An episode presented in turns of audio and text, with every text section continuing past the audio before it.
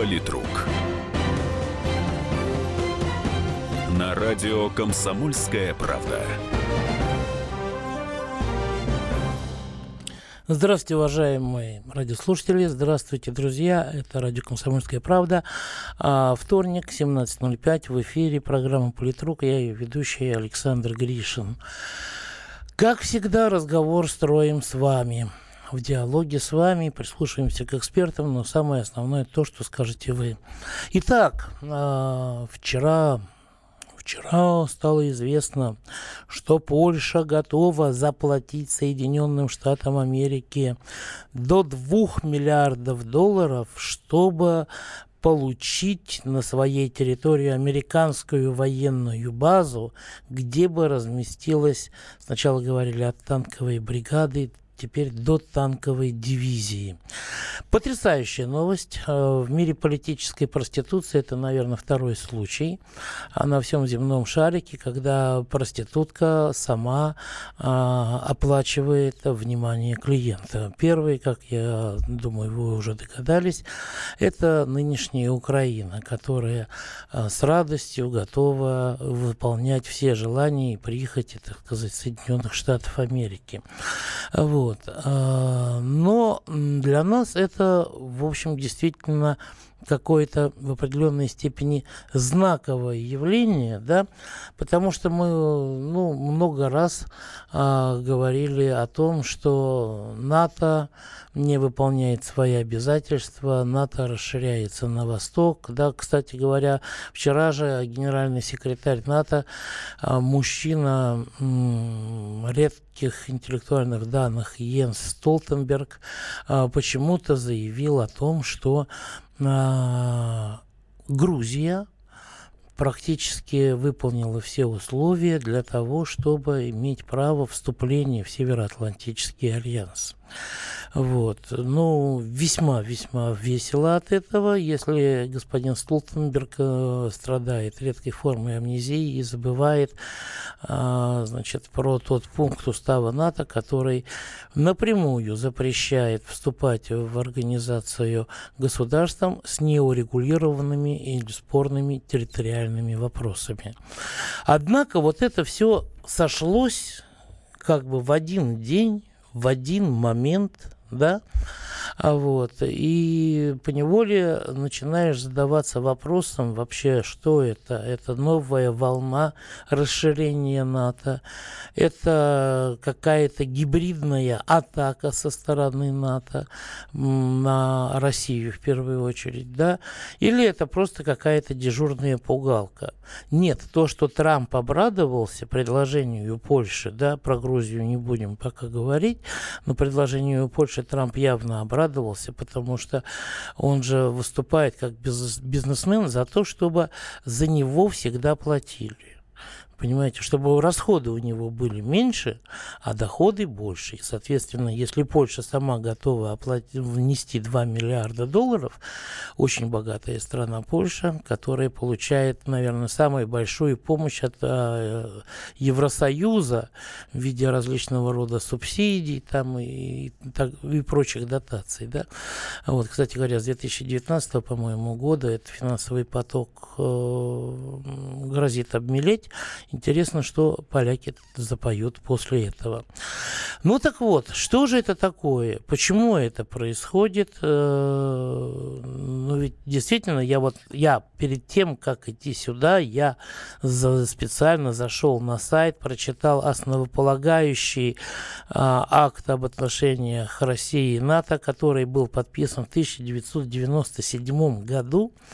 И там в пункте четвертом совершенно четко сказано, НАТО подтверждает, что в нынешних и обозримых условиях безопасности Альянс будет осуществлять свою коллективную оборону и другие задачи через обеспечение необходимых совместимости, интеграции и потенциала усиления, а не путем дополнительного постоянного размещения существенных боевых сил танковая бригада или танковая дивизия, это ну, очень существенные боевые силы, уж поверьте мне. Вот. И э, о том, что вообще происходит, я спросил известного политолога э, Сергея Александровича Маркова. агрессивное вот это вот наступление на Россию будет продолжаться вплоть до 24 года, это как минимум. Поскольку западные страны э, приняли стратегию о том, что э, они должны использовать против России ту же модель, которую они использовали против Ирана. То есть давить, душить санкциями и добиться того же, чего не добились э, с э, Ираном. А, то есть э, а, что народ Ирана, удрученный этими санкциями, избрал не антизападного Ахмадинежада, а более умеренного Роухани.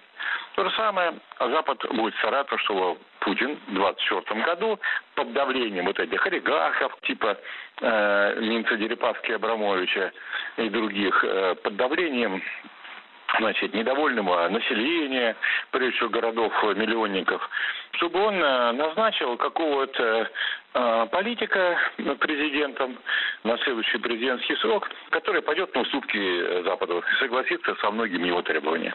Вот такая у них абсолютно четкая, так сказать, э, внятная стратегия. Это был Сергей Марков, известный политолог. А, я могу сказать, что я с ним а, очень во многом не согласен а, в данной ситуации, в оценке вот этой нынешней ситуации. Да? На мой взгляд, э, размещение танковой дивизии – это уже не санкции. Это подготовка, что называется, к военным действиям. Вот. И понятно, что мы не оставим это без внимания, мы не оставим это без ответа. Минобороны уже заявила, что, э, так сказать, ответные меры будут предприняты. Какие, не уточняется. Но, на мой вот э, непросвещенный взгляд штатского журналиста, я думаю, что будет Калининградская область дополнительно так сказать, поставлена боевая техника, в том числе и, э, так сказать, те самые э, установки э, «Искандер», вот, которые способны нести тактическое ядерное оружие. Ну, а база вот эта новая база НАТО в случае ее появления в Польше будет взята на прицел. Вот. Так что я думаю, что доехать до Калининградской, до границ Калининградской области, до границ Российской Федерации, эти танки просто не успеют. Вот. Э, очень похоже, что э, американцы и их покорные союзники. У них есть не очень покорные союзники, а есть очень покорные союзники. Это вот молодые европейцы, в частности, там Польша, Румыния, Э, Чехия та же, да, вот, э, Словакия, с венграми не очень, э, то есть проявляют какую-то непокорность. Вот. Молодые европейцы, в отличие от старых европейцев, они готовы на самом деле на все, чтобы как-то повредить России. Вот. Ох, приходит уже. Да, телефон прямого эфира 8 800 200 ровно 9702. 8 800 200 ровно 9702. А, значит, WhatsApp, Viber а, один номер плюс 7 э, или тоже 8, 967 200 ровно 9702. Но на эти два сервиса вы, пожалуйста, шлите текстовые сообщения, не надо звонить, телефонные звонки не принимаются. А вот, телефонные звонки принимаются только по телефону 8 800 200 ровно 9702. Вот, так вот, надо ли нам э, замечать вот эти акции, да, эти акты приготовления к чему-то более серьезному, более конкретному, более агрессивному. Надо ли нам отвечать на это? Или мы будем сохранять олимпийское спокойствие? Что делать, поговорим об этом уже после короткого перерыва, на который вот сейчас уйдем через некоторое время. Э, зачитаю только пока вот буквально сообщение. Э, Надар Кикава. Россия оккупировала 20% Грузии оккупировал украинские земли. Санкции мало для вас. Ну, для вас, наверное, тоже мало. Было. Перерыв.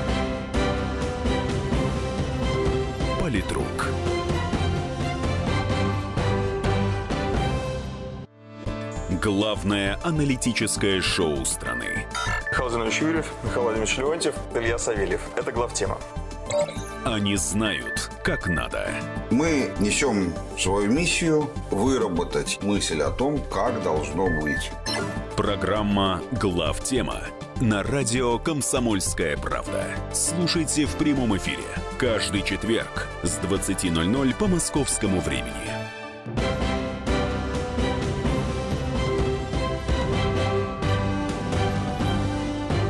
Политрук. На радио «Комсомольская правда».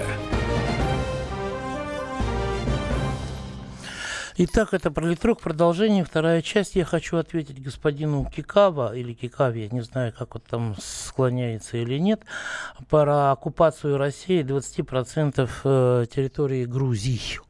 Вот, э, значит, Грузия одна, это раз, э, да. А, что касается оккупации, оккупации нет, Абхазия, Южная Осетия, это независимые суверенные государства, признанные Российской Федерацией.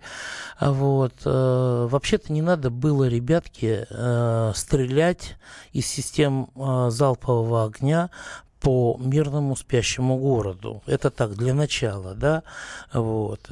Я думаю, что нынешнее руководство Грузии вполне помнит те уроки, извините. Но сейчас вопрос стоит о другом.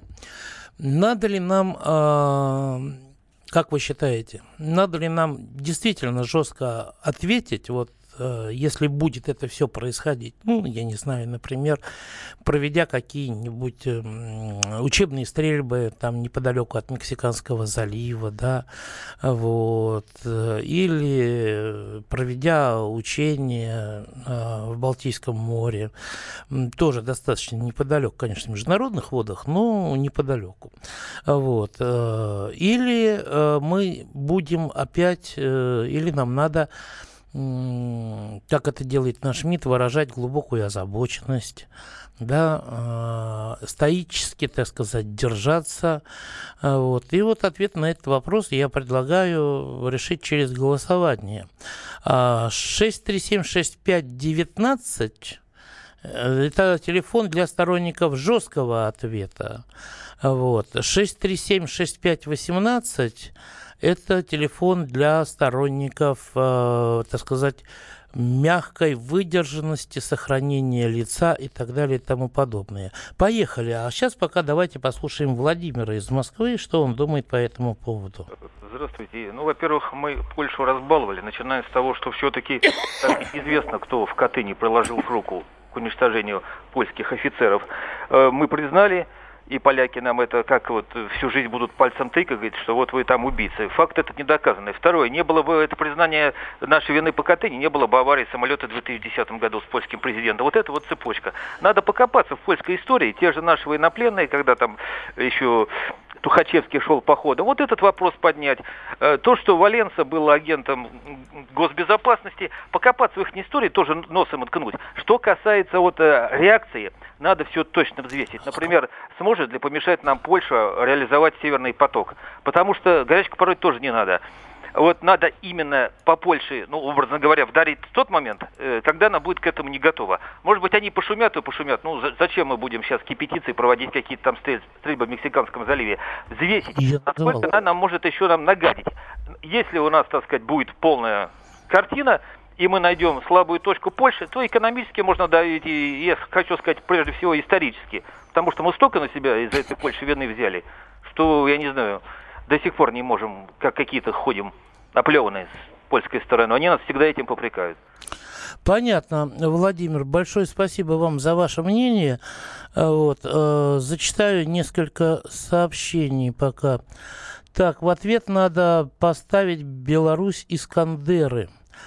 А, Сирия тоже признала Осетию и Абхазию. Это, это мне в ответ на, так сказать, э, то, что я сказал, что Россия признала э, Южную Осетию и Абхазию. Вот, да, сегодня это произошло, и Грузия уже начинает разрывать э, с Сирией дипломатические отношения. Вот. А дальше. Нам надо не только это все замечать, но и реагировать. Верно, что нам в ответ стоит милитаризовать Калининград. Он уже достаточно милитаризован. Как, в принципе, и Крым, как мне кажется, и брать все под прицел на территории Польши. Идет война, либо мы их, либо они нас. Не стоит полагаться на то, что если мы дадим э, задний ход, то англосаксы нам протянут руку. Не протянут, э, раздробят на несколько квази-государств. Вы знаете, я вам хочу сказать, что руку они могут протянуть, но только для того, чтобы вот тем молотком, который будет в руке, добить нас, что называется, вот в данной ситуации. Итак, еще раз повторю, надо ли нам жестко от, отвечать на намерения, вот на те атаки, которые сейчас предпринимаются со стороны НАТО, в частности Польши, да, генсека блока Столтенберга на Россию, или нам надо э, держать паузу, так сказать, быть терпеливыми, терпимыми, понимать, что, может быть, это где-то они стараются нам нагадить чемпионату мира по футболу, который 14 июня начнется здесь у нас в России, да, и не поддаваться на провокации, как говорят. И для сторонников жесткого ответа телефон э, в голосовалке 495 637 6519 для сторонников жесткого ответа. Для сторонников выдержки и терпения э, телефон 495-637-6518. Вот. Э, жду, так сказать, ваших результатов. А у нас Андрей из Красноярска, по-моему. Да, да, да. Да, да здравствуйте. Добрый вечер. Да. Но у меня, смотрите, у меня как бы вот, мне лет уже тоже как бы немало, я и при Советском Союзе жил. Раньше у нас было противостояние идейное, Советский Союз против США, там блок НАТО и еще что-то, да. После событий 91-х и так далее годов у нас самой вот это идейного противостояния у нас же теперь нет. Там капитализм, здесь капитализм. То есть, мое мнение такое, нужно мудрое, взвешенное решение по поводу чего. Надо поступать, как наши друзья на Востоке, китайцы. Строят Понятно. экономику, строят мощь, а потом уже с ними начинают все общаться по-нормальному. А скажите, Просто... Скажите, да. Андрей, а, вот такой нюанс. Вот вы говорите, после 91-го идеологические противоречия, они исчезли. А скажите, а да. а их отношение к нам а, изменилось в лучшую сторону? Они нас признали за партнеров? Они начали с нами дружить? Да, все было нормально. Да, Была когда? перестройка, дальше был... А? Когда? Да, 2000-е года возьмите. 2000-е нулевые. Понимаете, я немножко там, я как бы общался с, людьми за рубежом. Им мы, вот знаете, просто мы, вот ребята, живите сами по себе, стройте экономику, но не надо пытаться сказать что-то там во всем мире. Вот когда страна сильная, ну, было, я говорю, была идеология разная. Сейчас у нас как бы идеология у всех одна. Капитализм делает деньги. Ну, Значит, терри- а... территориально мы у себя. Мы у себя должны порядок навести. Построить Значит, себя. А, я Хорошо. вам хочу сказать, что, например, а, Соединенные Штаты Америки, начиная где-то с 1996 года, они пытаются а, вытеснить Россию с европейского газового рынка. Это поведение друзей? А это вот чистая экономика. Нет, это поведение друзей. Думать. Нет, они хотят вытеснить Россию. Им важны не столько свои собственные прибыли компаний. Они этот газ могут продавать а, в Латинской Америке, в Китае, в Японии, где он гораздо дороже сто стоит, да, и продается гораздо дороже. В Японии вообще там в полтора-два раза. Но они пытаются а, ослабить Россию, вытеснить ее, лишить ее финансовых потоков. Это вот, э, вот транскаспийский газопровод, например. Идея была рождена в Соединенных Штатах Америки. Ага. Вот, Смотрите, вот ну, это поведение мои... друзей или как? Это экономика, это Это не экономика. Это, Андрей, вот как вы не можете понять, что это не экономика? Это, это уже геополитика. Под... Нет, это еще одна подсказка. Ребята, сласти с газовой нефтяной иглы. Это подсказка Правильно? от добрых друзей. Да. А что же они сами-то не слазят тогда? На а самом так, деле. Подождите, вот только сейчас. Хорошо, а расширение НАТО на восток это тоже дружеские шаги? Да что на это обращать внимание? Что значит обращать внимание? Ядерный щит сдерживания и все. У них тоже ну, есть ядерный щит. У них тоже есть ядерный щит, да. Они полагают, что будущая война не будет вестись э, средствами ядерного оружия. Они уверены в этом, и у нас есть сторонники этой концепции. Мне просто интересно, вот а, а что еще чисто дружеского? Алло. Ну. ну. Андрей, где вы? Да. Да, я слушаю Что вас. еще дружеского они нам сделали? Они нам поставляли свои а, на антибиотичные ножки Буша в обмен на нефть. Смотрите, все было бы прекрасно и хорошо, не будь 2014 года. Из-за этого возникла проблема. Это началось переустройство Хельсинских договоренностей. Какого 2014 года? Да, а Югославия вам как? Хельсинские договоренности. Понимаете, Андрей, разбомбленная европейская страна в центре Европы, это оккупированная тоже. Ну, Геноцид там местного населения, это вам как? Нет, а разбомбленная Сирия как? Куда ее пришить? Да, кто Сирию разбомбил? Понятно, Андрей, все с вами. Мы уходим на перерыв. Вы знаете, меня бесят такие товарищи, честно вам скажу. Политрук.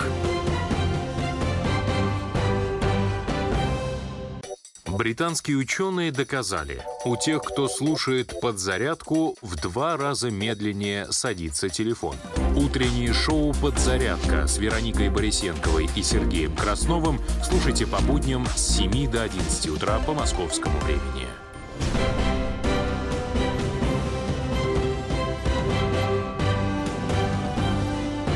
Политрук. На радио «Комсомольская правда».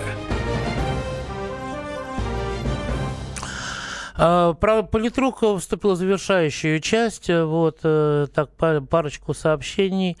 А, уважаемые, добавьте уважение в свой монолог. Вас как касается, что Польша готова заплатить ваши, что ли, деньги, с чем связан у вас вопрос России. Не проститутка, когда свой северный южный поток везде сует. Максим. Максим, научитесь терминологической правильности для начала. Южный поток – это проект, который давно закрыт. После того, как на Болгарию навалились всякие Вашингтоны и Варшава и вынудили отказаться. И, кстати говоря, президент Болгарии Давич приезжал и просил, а вы не можете нам еще построить? Да ладно, ребята, стройте, но сами за свой счет, господа болгары. Вот, что называется. Это к вопросу о том, кто куда сует потоки. Газовая война идет постоянно и на севере, и на юге европейского континента. А, мы отбиваемся, мы э, тоже воюем, это стоит признавать. Вот, э, так сказать, э, скоро, я думаю, в комсомолке будет большой материал по, на эту тему, по этому поводу. Вот, поэтому не надо здесь говорить, что ах, мы, ах, нас, да нас все любят. Ребят, война идет давно, а вы тут пишете, позиция Польши логично и последовательно, когда недалекие люди вытаскивают заплесневелый жупел человека ненавистнической Советской империи. Вы охренели вообще. Вас эта империя, вы в этой империи родились, вас вырастили. Вам дали образование, возможность жить, трудиться, работать, отдыхать и так далее, получать медицинскую помощь. И вы сейчас... Это человека-ненавистническая империя люди, которые, я не знаю, своим уровнем развития напоминают папуасов, да, даже, я не буду, нет, это оскорбление для папуасов, вот, это папуасы еще, когда они не получили образование, вот такие вот, с каргокультом и так далее. Что же делать на самом деле? Жестко отвечать 6376519 или мягко стоять, выдерживать паузу, так сказать, не поддаваться на провокации 6376518 637-6518, это телефоны голосовалки. 637-6519 и 637-6518. А вот что делать, давайте спросим у Сергея из Волгограда. Здравствуйте. Да. Ну, то, что Запад это хищник, э, который периодически э, предъявляет нам такие факты, знаете, глобального терроризма. Кстати, вот, допустим, Вторая мировая война, это тоже была глобального терроризма вот такой наглый, вероломный. Вот. Плюс к тому массированная идеологическая война, это как бы надо иметь в виду постоянно и держаться в напряжении. Только отвечать, конечно, надо стараться, наверное, асимметрично. Ну да, как вы сказали правильно, всплыла случайно подводная русская лодка и провела совместные стрельбы по любезно предоставленным Бразилией целям. Вот, знаете, чтобы так ну, можно Венесуэлы. Неожид... С Бразилией могут Да, ну, или с Венесуэлы, чтобы так холодный э, душ иногда э, проливался. Самое главное, неожиданно и случайно. Вот. А м, параллельно, конечно, нужны еще и более асимметричные ответы. Ну, подумаешь, э, вы уменьшаете у нас покупку газа и покупку алюминия. Хорошо, мы строим у себя заводы двигателей, линейку э, небольших самолетов начинаем выпускать. Ну вот. Плюс к тому объявляем программу тотальной газификации Российской Федерации. Добро пожаловать к нам, в том числе и из Америки вот, потому что у нас гораздо лучше. Вот это, я думаю, где-то перекликается с э, Понятно. комментарием предыдущим. Спасибо, спасибо, Сергей. Не, нет, это не перекликается, понимаете. А, вы занимаете изначально противоположные позиции, но способы решения проблемы у вас похожи. А, при этом а, для него это не решение проблемы и не способ, а это просто сдача, что называется, всей внешней политики независимой. А, а взамен надо как бы сосредоточиться только исключительно на экономике. Ну вот что сказал по этому поводу, что делает дальше Сергей Марков. Почему они продолжают это давление? Потому что они надеются, что у них будет успех, что они нас продавят. А почему они нас продают? Поскольку у них очень много своей агентуры в нашем руководстве, а, и потому что мы являемся зависимыми от них в том, что касается финансов, и технологий. Мы с точки зрения технологий ну, недоразвитая страна. Поэтому вот по этим трем направлениям нужно решить проблему. Нужно убрать их агентуру, чтобы некому было давить. Нужно э, создавать современные технологии с помощью финансирования, прежде всего, науки, которые рождают технологии. И нужно, значит, не брать кредиты, так сказать, у э, западных банков, не размещать там резервы, совершать массированные инвестиции через большие прорывные проекты. Ну, типа, между прочим, создание инфраструктуры Сочинской Олимпиады, создание инфраструктуры чемпионата мира по футболу. Нужно все то же самое, только теперь ориентировано на высокотехнологичное развитие. Ну, типа, как у нас была космическая программа в свое время, советская ракетная программа и другая. Вот как только они увидят, что мы это делаем, они поймут, что мы не сдадимся, и тогда прекратят свои атаки. Это был Сергей Марков, известный политолог, и его ответ на то, что надо делать. Вы знаете, это делать, безусловно, необходимо. Надо, да, сосредотачиваться, надо больше уделять внимание экономике собственной и так далее и тому подобное. Но это вот только вот э, эту проблему не решить. Э, потому что, э, вы знаете, ну и тот же самый блок НАТО, и Соединенные Штаты Америки, и та же Польша, они уже перешли все какие-то грани разумного в своем собственном цинизме. Вот смотрите, вот сейчас летом, да, будет, будут проходить крупнейшие а, натовские учения в Европе. На территории Польши, кстати говоря. 100 а, тысяч военнослужащих, 5 тысяч э, боевых машин, танков, боевых машин пехоты и так далее. Да? Значит, артиллерия, э, авиация, более 150 самолетов. Вот. Э, это в ходе учений будут осуществляться высадки на морское побережье, выбрасывание десанта, да, значит, э, сами учения называются «Анаконда». И вот после всего этого ага, они, ничтоже сомневшиеся, говорят, ребят, а это у нас учение по отражению наступления противника.